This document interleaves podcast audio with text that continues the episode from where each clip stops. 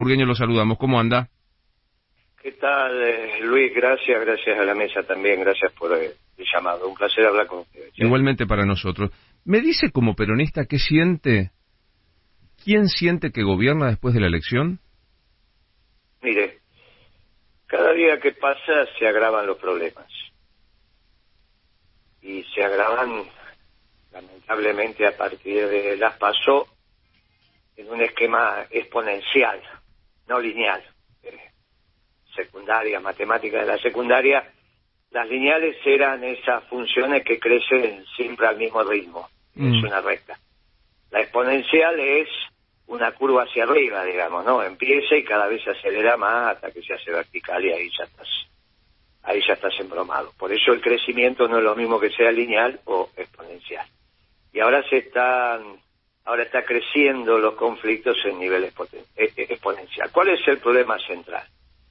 El mensaje mío desde marzo del 2020, antes de la pandemia, o de la cuarentena, en el caso de Alberto de Argentina, yo dije, miren que este gobierno no es peronista. Miren que no es peronista, miren que esto va a fracasar rotundamente, y el problema central es que al fracaso presente de Alberto no le puede suceder el fracaso reciente de los gerentes de Macri. No le puede. La Argentina no puede ir de Macri Alberto y a los gerentes de Macri, porque no hay destino. Construyamos una alternativa peronista tratando de salvar lo único que fue exitoso en este siglo, el peronismo.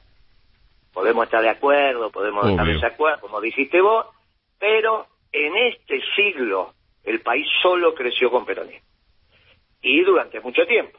Por eso se hablaba de la década ganada. Después dije, mire que este ciclo económico no comenzó con Macri. Este ciclo económico comenzó con la devaluación de Kicillof. Absolutamente innecesaria en el año 2014. Y no solo innecesaria, sino con un estilo incorrecto de comunicación para el peronismo, tiró la piedra y escondió la mano. ¿Te mm. acordarás que le echaron la culpa a ese muchacho Aranguren, presidente? ¿Está bien? Muy bien. Eso no se hace cuando se gobierna ni en la vida, pero menos cuando se gobierna. Te tenés que hacer cargo de tus decisiones. Reconozco que Kicillof después me llamó y, y me dijo me equivoqué. Esto te lo tengo que reconocer. Ustedes tenían razón. La economía sigue siendo bimonetaria. Esto es importante de entender porque en algún momento Kicillof, ministro de Economía, pensó que la Argentina había dejado de ser bimonetaria. Cuando yo le digo no devalúes que te vas a poner la economía de sombrero antes de irme del país, fin del año 2013, me contesta, no, esos son los economistas de tu generación. Después de lo que ustedes hicieron, ya no es más bimonetaria la economía. Ustedes estabilizaron el país, lo hicieron crecer, hicieron la década ganada y eso de la Argentina bimonetaria se terminó. Yo lo miré, le dije, mira, me parece que con 10 años no alcanza, es mi consejo, vos sos el ministro, hace lo que te parezca. Mm. Hizo lo que se le, pareció y ahí empezó este esquema. Ahí empezó este esquema. Guillermo, estamos hablando cuando con devaluó, perdón, cuando devaluó de la manera que devaluó, dejó, y esto Burdeño te lo va a saber explicar, dejó de ser el centro de los ganadores, de la acumulación de capital. Cuando uno dice quiénes son los ganadores, quiénes son los perdedores, y es muy simple, los ganadores son los que acumulan capital y los perdedores son los que no acumulan. Y están empatados los que ni pierden ni ganan. Bueno, con la devaluación de Kisilov, volvió a ser centro de la economía argentina el vector especulativo rentístico. Mm. Ahora, y no terminó más hasta ahora. Le, puse una pregunta de, de ahora, ¿no? Estamos hablando con Guillermo Moreno. Este cambio, supuestamente, algunos dicen peronizar al gobierno con los Mansura, Aníbal, Domínguez, ¿es, es, eso? Lo que pasa que la, ahí va, lo que pasa que la respuesta, yo te pido perdón, pero si no es un poquito larga. No, está muy bien. Y damos vuelta y damos vuelta. Este, este vector especulativo rentístico que empezó con Kisilov, y entonces pierde valor el trabajo. Ya el trabajar no es el centro de tu vida ni de la ganancia de los empresarios pasa a ser más importante el gerente financiero que el de producción. Empezó con Kicillof y se profundizó con el gobierno bestial que hizo Macri, mm. porque fue un gobierno bestial. Se profundizó. Ahora bien, llegás con Alberto Fernández y no cambia nada. Y cada vez es peor porque los desequilibrios de la economía cada vez son más terribles.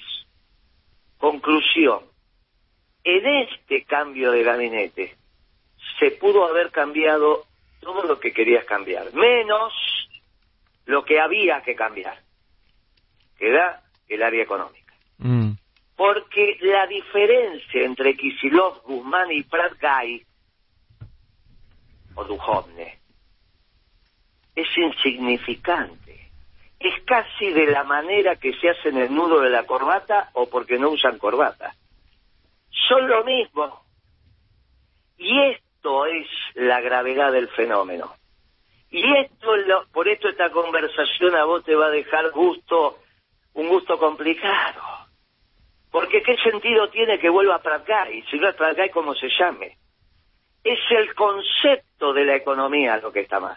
Mm. Ahora, me, quedo, me quedo impactado con esto, Guillermo. Usted dice, Duhovne, Pratgay, Kisilov y Alberto son lo mismo. Y, claro, y Guzmán, sí, sí, claro, te los puse en los economistas. Sí. En, los presidentes de esos momentos lo mismo. Cristina, los dos últimos años de Cristina, que uno pensó que era una decisión táctica y termina siendo estratégica con la elección de Alberto. Lo que uno pensó que la elección de Kisilov era solamente táctica para terminar el gobierno, con la elección de Alberto se demuestra que fue una decisión estratégica. Y es un viraje fenomenal de la comprensión del mundo que se produce en ese cambio de gabinete a fin del 2003. No es solamente la elección de un hombre en hechos tácticos, es que cambia la manera de pensar. Mm. Se irrumpe de lleno en un esquema socialdemócrata que a los fines de la economía es lo mismo que ser neoliberal, porque los dos son la escuela de Chicago. Esto parece muy técnico, pero no lo es, después Burgueño te lo explica. Ahora, eh, Entonces, cuando vos decís, cuando vos decís, mirá, hay un ciclo económico que va desde Kisilov hasta Guzmán, y lo entendés de la economía, irrumpís el análisis de la economía, y despejás los adornos del árbol, vos te das cuenta que es el mismo árbol. Vos decís, mirá, los adornos del árbol son distintos, por lo tanto es distinto árbol. No, cuando sacás los adornos del arbolito de Navidad te das cuenta que es el mismo árbol, que es lo importante. Y aquí acontece algo fenomenal, porque lo que termina pasando es que el peronismo, no hay ninguna duda, despeja algunos adornos del árbol, con Mansur, con Domín, con Fernández, con Domínguez, pero el núcleo del árbol no cambia. Por lo mm. tanto va al fracaso, por eso es importante empezar con Kisilov, porque vos le das la trayectoria histórica al proceso. Me deja Fracasaron los dos años de Kisilov, los cuatro de Macri y estos dos de Alberto, y no cambió nada. Me, deja el preguntarle... núcleo duro del gobierno sigue siendo socialdemócrata, que es la política económica. Me deja hacer una pregunta muy específica sobre una propuesta. Cecilia Moró dice, si no bajan los precios hay que clausurar supermercados. Pero eso es una tontería. ¿Cómo vas a abastecer? Si el problema es de oferta, ¿cuál es el colapso? El tema de oferta. Cuando otro periodista me preguntó por dónde empezamos, le dije el mercado central. Y entonces me dijo, no, debe ser el Banco Central. No, señor. Empezamos por el mercado central, porque el punto de ruptura sistémica es el desabastecimiento en la Argentina. Mm. Y el centro logístico y de abastecimiento por excelencia de 13 millones, 14 o un poco más de habitantes, que es el AMBA, es el mercado central. Las provincias se lo van a rebuscar, el problema va a ser el Gran Buenos Aires y la ciudad. Mirá, entonces tenés que empezar por el mercado, porque tenés que tener claro que tenés un problema de oferta. Ahora vos tenés un problema de oferta, que era el que teníamos en el 2012, y se discutió desde fin del 2012 y durante el 13. Y obviamente la presidenta tomó una decisión en aquel momento que uno, te vuelvo a decir, pensó que era táctica y terminó siendo estratégica. Si vos tenés un problema de oferta, es al divino botón que pienses que hay que trabajar la demanda. Es ah. el ABC de la economía. Nosotros tenemos un problema de oferta desde el año 2012. Cada vez se fue agravando. Macri, cuando se endeuda, no resuelve el problema de oferta, porque utiliza la deuda para el gasto corriente. Mm. Una estupidez. Y este gobierno sigue con lo mismo. Ahora, el problema es que la opción política es un fracaso presente contra un fracaso reciente. ¿Vos te pensás que Santilli entiende esto? ¿Vos te pensás que Rodríguez Larreta entiende esto? Entonces va a hablar con los mismos que habló Alberto, con los mismos que habló Macri, con los mismos que habló Cristina al final. Pero, ¿qué es de American Society? ¿Qué, ¿Qué sentido tiene? Están dando vueltas sobre la misma situación porque no comprenden lo que está pasando. Por eso se sorprendieron el otro día. En un programa que no es tuyo, pero sí participas en ese canal cuando estuvo, fue el domingo a la noche con Graña. Sí. Cuando debato con López Murphy, un debate aburrido, por cierto, porque ninguno de los dos quería chusear al otro, entonces cuando no chusear, salvo al final. Pero los que tienen el oído afinado dijeron, upa, ¿qué pasa acá?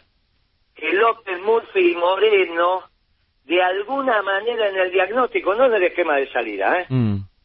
En el diagnóstico empiezan a decir, cuidado, y acá hay un tema de defecto de oferta en el mercado de bienes y servicios que se empieza a expresar en el balance del Banco Central, porque la oferta que más falta en el mercado es de un insumo clave, que es el dólar. Está claro.